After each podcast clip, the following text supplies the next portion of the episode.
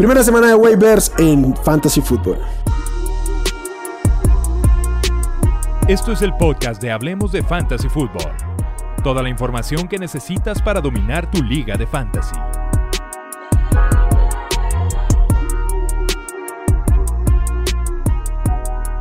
¿Qué tal amigos? Bienvenidos al podcast de Hablemos de Fantasy Football. Los saludo a Wilmar y como siempre es un placer venir a hablar de este maravilloso hobby que es el Fantasy Football y como siempre acompañado de mi compañero y amigo Nazario Sad. Pollo, ¿cómo estás? ¿Cómo te ha ido y cómo te, ah, te resultó este primer fin de semana de fútbol americano?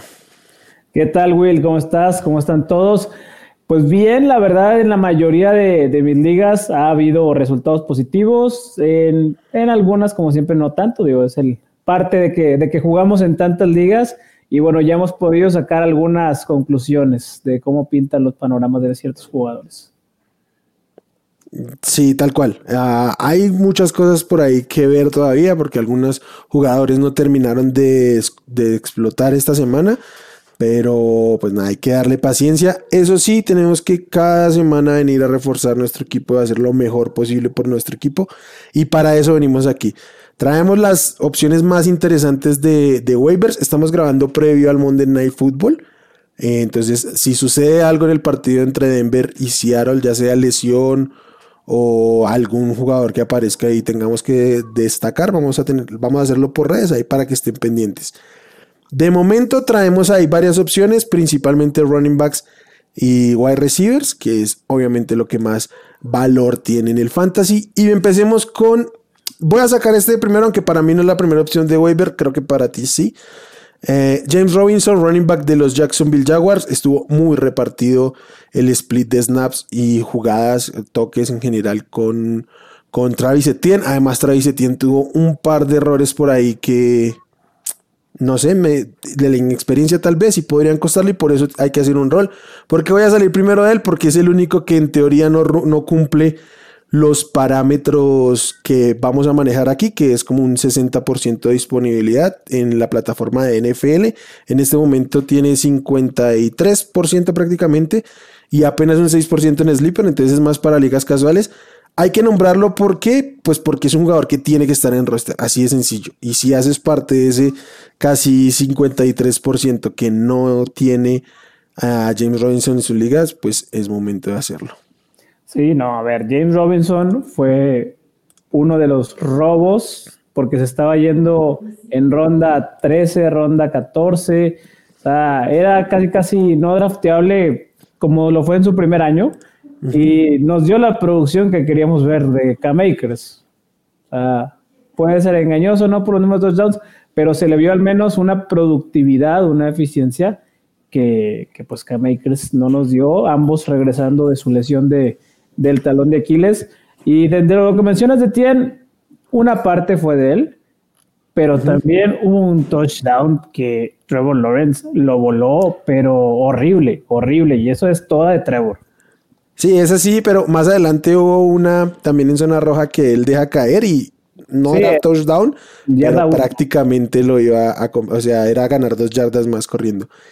Y luego viene esta jugada tan curiosa que ah, la línea de apuesta de, de, de Travis Etienne estaba en 20.5, su over de, de, yardas por recepción. Tenía 22 y le dan este golpe en que le zafan el balón, el balón sale hacia atrás pierde cuatro yardas. Perdió la línea apuesta porque ya no volvió a, cachar el balón. Entonces, sí tuvo un par de errores ahí, el de concentración, que eh, en algún tipo de, este, circunstancia podría costarle. Yo creo que no, yo creo que en el mediano plazo va a ir siguiendo eh, su progresión hacia, hacia arriba. Entonces, pero de momento es utilizable Jim Robinson. Entonces, un running back 2. No, no es un running back 2, pero es un tipo que puedes alinear como running back 2 en, en eh, dependiendo de tus necesidades. Con eso tenemos, realmente, por, para pues, la situación de los running backs, tener un segurito ahí. Sí, seguramente. Seguramente dependiendo de cómo esté conformado el, roster, tu roster, eh, va, va, va, a tener una oportunidad ahí. El siguiente, ¿es, ¿es para ti tu opción uno, James Robinson? Para mí sí, para mí sí. Sobre todo los que perdieron a Elijah Mitchell, al mismo que Demian Pierce, el hype, pues no les, no les pegó. Entonces ya hablaremos un poco más de, ese backfield. Vámonos de una vez, Damon Pierce. La siguiente opción, quien para mí es la edición principal en waivers, al menos por el lado de los running backs, es Rex Burkett. Rex Burkett se vio significativamente más en el campo que, que Damian Pierce. Además, en ofensivas de tercer down y de dos minutos, todos y cada uno de los snaps fueron para Burkett. O sea, ocho en tercer down y tres en una ofensiva de dos minutos. Un rol súper importante en el fantasy y pues se lo ganó por completo. El, en, la experiencia. En jugadas estuvo más del doble, casi, el doble de toques. En general, eh, Burkett es el running back uno hoy por hoy de Houston. Debemos suponer que esto va a empezar a emparejarse, quizás en algún momento pueda cambiar, pero de momento el único running back a utilizar en Houston es Rex Burkett. Este, si tienen a, a, hay que sentarlo, básicamente. Hay que sentarlo y no diría que lo tiren porque recuerden, ya hemos visto en temporadas cómo pasó con K-Makers, cómo pasó con Jonathan Taylor, empezaron muy discretos durante sus temporadas y a final de temporada acaban siendo jugadores que te pueden ganar ligas. Entonces, no se desesperen tampoco. Eh, eso es el consejo que, que, sí les damos aquí. No lo vayan a tirar, quédenselo en su banca y esperen a ver cómo se desarrolla la temporada de los Texans. Sí, aunque de momento sea como el suplente o el, o el ahí, eh, pues tiene valor como tal. O sea, por lo mismo tenemos tipos como como Alexander Mattison seleccionados y eso, entonces al menos eh, hay el potencial de que si algo le sucede a Burkett, pues se va a quedar solo y ahí vendría la oportunidad. Pero de momento, eh, yo sí diría, levanten a Burkett porque nunca sobran los running backs en el fantasy y sienten a, Damon Pierce hasta nuevo aviso. Correcto. Vámonos con otro eh, backfield. Aquí vamos a hablar de dos jugadores porque Elijah Mitchell se lesionó y tal parece que se va a perder unas seis semanas. ¿Cómo está esto? O sea, dos meses. ¿Cómo la ves? Dos meses, o sea, de seis a ocho semanas prácticamente. Sí. Mira, eh, aquí yo te, particularmente fui de los afectados. Tengo el Aya Mitchell en muchas de mis ligas, pero yo no apostaría por ningún running back de San Francisco. por ninguno. No. La utilización que, se vio a partir de que sale el Aya Mitchell, que, que además fue temprano en el partido. Sí. Los, los acarreos de, San Francisco, el, uso fueron 11 acarreos de Troy Lance. Fueron, si no me equivoco, 8 o 10 acarreos de, Jeff Wilson. Eh, fueron 9 acarreos de Jeff Wilson, 6 de Trey Lance. Eh, el Aya había tenido 6. El que tuvo 8 acarreos pues fue Divo Samuel. Mira, aquí lo, aquí lo traigo, aquí lo mandé. On, bueno, aquí lo tengo yo de que lo puso John Daigle, que a partir de que ah, salió, a partir. a partir de que salió Mitchell del campo en el segundo cuarto, fueron 11, 11 acarreos de Troy Lance, 10 de Jeff Wilson y 6 de Divo Samuel. Estás hablando que es una repartición en tres. No, yo no quiero una parte de, de algo que va a estar repartido así de, así de amplio. Porque si luego si le metes a Davis Price a la ecuación o a Mason o a Jeff Wilson, el que, va, el que tenga la mano caliente, que vaya a repartir con, con Trey Lance y con Divo, no, no, te va a dar los suficientes números. A mí sí me gustaría tener alguno, obviamente ninguno lo alinearía. Creo que en el mediano plazo quien se va a ver beneficiado va a ser Teron Davis Price, que no estuvo activo ayer, pero es que pues activaron eh, tres running backs, incluyendo a Mason, que es el, el regresador de patadas. Entonces, como que ahí se, ocupa un espacio. Entonces, seguramente en la ausencia de la ya Mitchell ya van a activar y a utilizar de cierta manera a Davis Price. No habla también de él que Jeff Wilson le haya ganado la, la mano en la primera, pero ah, es un running back talentoso que yo los tendría ahí especulativo de ninguna manera alineables, ninguno de los dos, más allá de, lo que pase. Creo que al menos unas dos semanas habrá que esperar, pero eh, sí como, como activo especulativo por este mismo tiempo, tema de los running backs que te decía hace un rato, nunca sobra y tener una opción ahí que pueda despegar. Pero sí creo que los beneficiados aquí en términos de volumen van a ser Divo y, y Trey Lance. Divo, Divo, va a ser una cosa de locos. Pero, por ejemplo, hablábamos de, James Robinson y de, ¿Tu prioridad irías antes con ellos que con cualquiera de estos dos? Si perdiste a Leia Mitchell. Oh, ah, si perdía el Aya Mitchell, no iría a buscar un, running back de, San Francisco, tomaría mi, plantilla de prioridad. Y pues la primera para mí es Borget y luego este Robinson, que de hecho creo que cualquiera de los dos cubre bien estas semanas de, de, ausencia por, un por términos de tiempo. Sí, de acuerdo. Venga, vámonos a los receptores. El primer receptor que tengo es Robbie Anderson. En NFL está libre en 97.7% de las ligas. Y en Sleeper, en el 23%. Obviamente, Sleeper es una plataforma mucho más profunda. Pero, a ver, güey, o sea, que esté disponible en el 23% de Sleeper es que está muy disponible. O sea, es mucho. Porque realmente Robbie Anderson es un jugador que ni nosotros consideramos para nuestra liga, ni en las ligas más competitivas te habla, escuchabas de, de Robbie Anderson como, como un jugador viable. De acuerdo. Ayer, ayer lideró a los Panthers en, en Target, 7 contra 4 de, de, DJ Moore y 3 de McCaffrey, eh, 5 de McCaffrey. A mí eso no es lo que más me importa porque seguramente no va a ser el target principal de este equipo y debemos tenerlo claro. Pero Ah, jugó todos y cada uno de los snaps de, de, Carolina en la ofensiva y corrió rutas en cada uno de los dropbacks de Carolina. Entonces, mm, es claramente el 2 y no hay 3. Ah, va a ser la única opción en el juego aéreo, salvo DJ Murray y Christian McCaffrey ahí. O sea, realmente ni, ni los demás receptores, Smith y demás, ni los tight ends eh, son una amenaza real en volumen, entonces va a tener un rol. Además, tiene este upgrade de las jugadas grandes, como lo hizo ayer, que tuvo este touchdown larguísimo. Entonces, eh, creo que debería ser la prioridad para los entre los receptores en este momento. Estoy de acuerdo. Ahí no, no creo que no hay nada que, que contestar. Sí, en los receptores sí hay que ir por, por Robbie. Lo único, digo, qué bueno por Robbie, pero no, no, no me encantó mucho lo que vi ayer de, los Panthers. Carolina. sí, McCaffrey corrió menos de lo que debería. DJ Moore no lo aprovecharon como se merece. Mal Baker. No, no creo que sea culpa de Baker en específico. Por eso, este equipo está muy mal coachado. pero, pues obviamente hay, hay un pero ahí. Siguiente receptor, Jarvis Landry, wide receiver de los New Orleans Saints, está disponible en el 72.4% mm, de las ligas de NFL y 7% en las ligas de Sleeper. Ayer lideró en snaps a los Saints. Esto va a cambiar. Michael Thomas va a ir en ascenso. Corrió tantas rutas como Michael Thomas y tuvo tantos targets como Michael Thomas.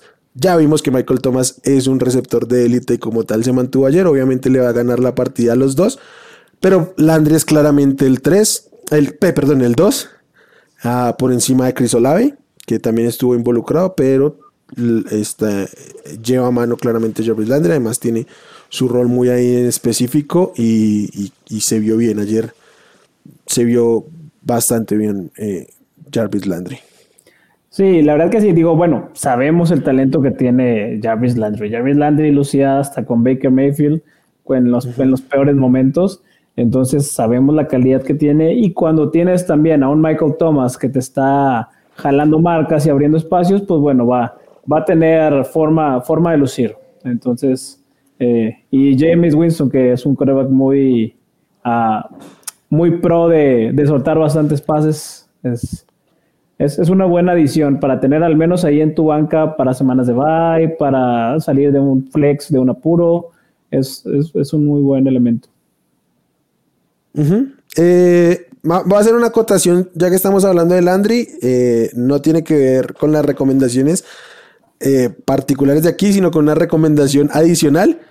No se dejen llevar por los números de, Tyson Hill. Apenas estuvo 16 veces en el campo y bloqueó en la mitad de ellas. Solo corrió cuatro rutas. Sí, un volumen porque lo dejaron escapar muy fácilmente en esos acarreos anotando incluso. Entonces, eh, de hecho, no, no volteen a mirar a Tyson Hill como opción de, de Tiden de ninguna manera. Salvo en ligas profundas, tenganlo ahí por si pasa algo con Jamins. Sí, ligas, hijo de Tyson Hill como causa. Como Yo Tyson Hill lo tengo en todas, en casi, si no en todas fue porque me lo quitaron, mis ligas de Superflex, pero Superflex, porque es un, potencial coreback con etiqueta de Tyren. De Tyren, vas con tres corebacks. sí, entonces, este, vamos, esa acotación. Y los otros receptores de los que venimos a hablar, estamos un poquito en, divididos en esto, son los receptores 2-3 o 3-2, según como queramos ver, de los Washington Commanders. Jahan Dodson, el novato, está libre en el 93% de las ligas de NFL y en Sleeper prácticamente no, en el 3% apenas, pero en ligas casuales como las de NFL, pues ahí sí que puede estar. Igual Curtis Samuel en el 96% disponible y en 21% en Sleeper. Pollito, ¿tú prefieres a Jahan Dodson? ¿Por qué? Yo me quedo con Jahan Dodson porque creo, creo más en el talento de Jahan Dodson. Creo más que ese talento se va a acabar imponiendo. Eh, al final del día hemos visto eh, la capacidad de, bajar los balones que, tuvo Dodson.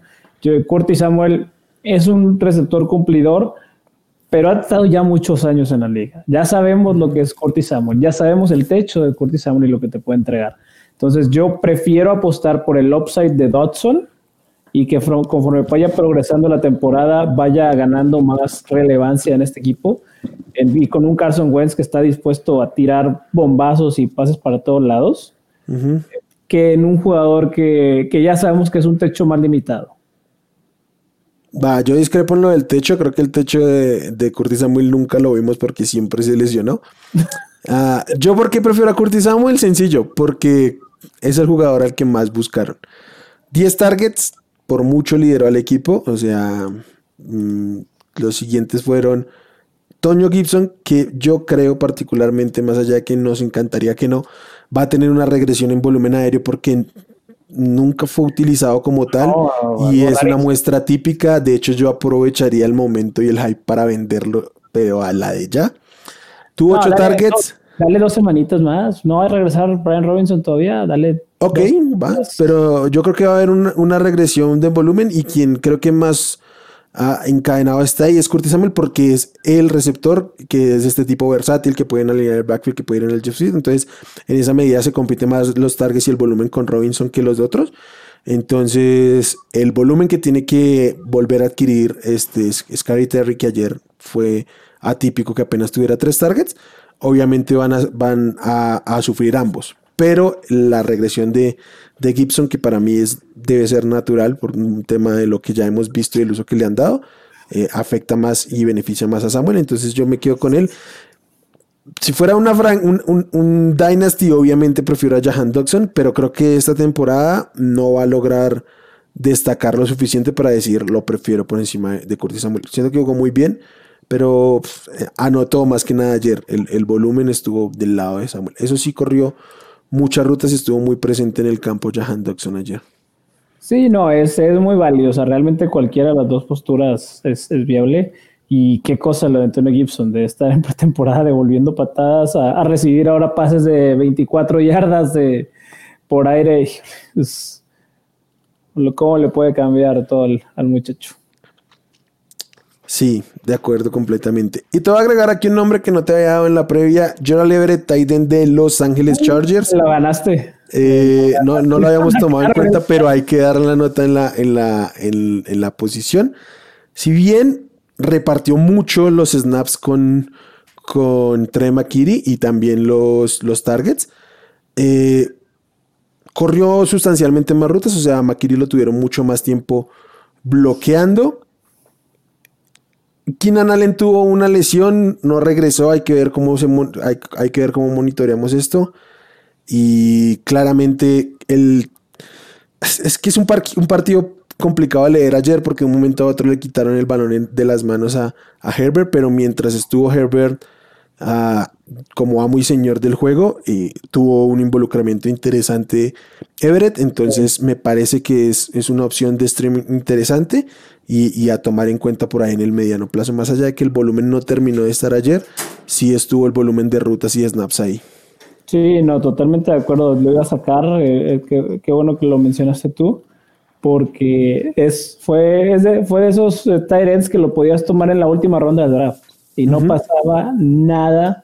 Y siempre ah, lo mencionamos incluso, creo que en, en, la, en el programa de los Tyrants o en el. Sí, como, no, y, en, y, como recomendación de stream el, recomendación. El, año, en la semana anterior, sí. Sí, entonces eh, muy, muy, muy buena adición. Los que quieran estar eh, teniendo streaming de Tyrant. Y otra recomendación que si la escucharon en el episodio anterior y nos hicieron caso, probablemente les, les ayudó a ganar significativamente su match es el pateador de los Browns, Kate York, el novato, que de novato no parecía nada y metió un field goal de 60 yardas para sacar el partido, 16 puntos fantasy. Vaya, todo lo que queremos en un pateador. Entonces, si por algo tienen alguno de estos pateadores que, que, no estuvieron rindiendo, y no hablo de los pateadores top porque McPherson y ellos van a tener una regresión positiva, fue simplemente una actuación mala. Eh, pero si tienen pateadores más, menos relevantes, vayan por Kate York. Le hemos dicho, la situación de los Browns no van a estar anotando tanto, van a estar llegando, teniendo muchos goles de campo. Y este muchachito tiene una pierna bastante potente y ya lo demostró y con buena puntería. Entonces vayan por él. Eh, no gasté una prioridad de waiver en un pateador. no, la tienes, no, la tienes que, no la tienes que gastar, no la tienes que gastar. Te lo puedes llevar como gente libre o gasto, pedir cero, dar cero, cero, cero, fa y te lo vas a llevar. El, el miércoles vayan y, y, lo buscan, pero si quieren, o el domingo, una cosa así, pero no gasten prioridad de waivers en pateadores, en, en este ni en ninguno. Eh, ese es mi consejo, así de sencillo. Y, bueno, ya nos quedamos pendientes del, del Monday Night. Ahí cualquier cosita que nos llegue adicional lo van a tener por redes. Seguramente cuando lo escuchen ya lo habremos dicho por redes. Si pasó algo, entonces. Una última. a, los que, a los que perdieron a Dak Prescott, van a perder ocho semanas. ¿Algún coreback? Justin Fields. Me agrada. Justin Fields. Te lo dije, te lo dije en, el termómetro. Va a correr y tuvo un panorama de clima muy complicado y se vio jugando fútbol americano muy bien. Yo sé que no hay nada de entorno favorable, a ver, le pero le puso un, repaso, un repaso en actuación a Trey Lance. O sea, yo eh, sí. corriendo por su vida con un equipo paupérrimo y se le vio un muy buen fútbol americano. Sí, eso en términos de fútbol americano. En términos de fantasy, siguen alineando a Trey Lance, que no va a ser tan decepcionante como lo fue este año. Fue esta semana. Esperemos. no, corrió muchísimo y obviamente cuando corres así vas a producir puntos fantasy está más que demostrado. Entonces, no, no pierdan la esperanza en fantasy con, con, con Trey Lance. Tampoco en NFL, pero como aquí venimos a hablar de fantasy, no, no pierdan la, la, esperanza ni la paciencia con Trey Lance. Pero sí, Justin Fields es, es eh, candidato de waivers, claro, en, en, en coreback. Y no solo ante la pérdida de Dak Prescott. Yo eh, voy a ver cómo cuadro mis rankings esta semana, pero chance de algún veterano eso me puede poner a, por ejemplo, Matthew Stafford con su lesión en el en el, en el codo, Aaron Rodgers con sus armas. creo que me va a poner a pensar Justin Fields, entonces sí es, es, es destacable Fields como coreback para waivers.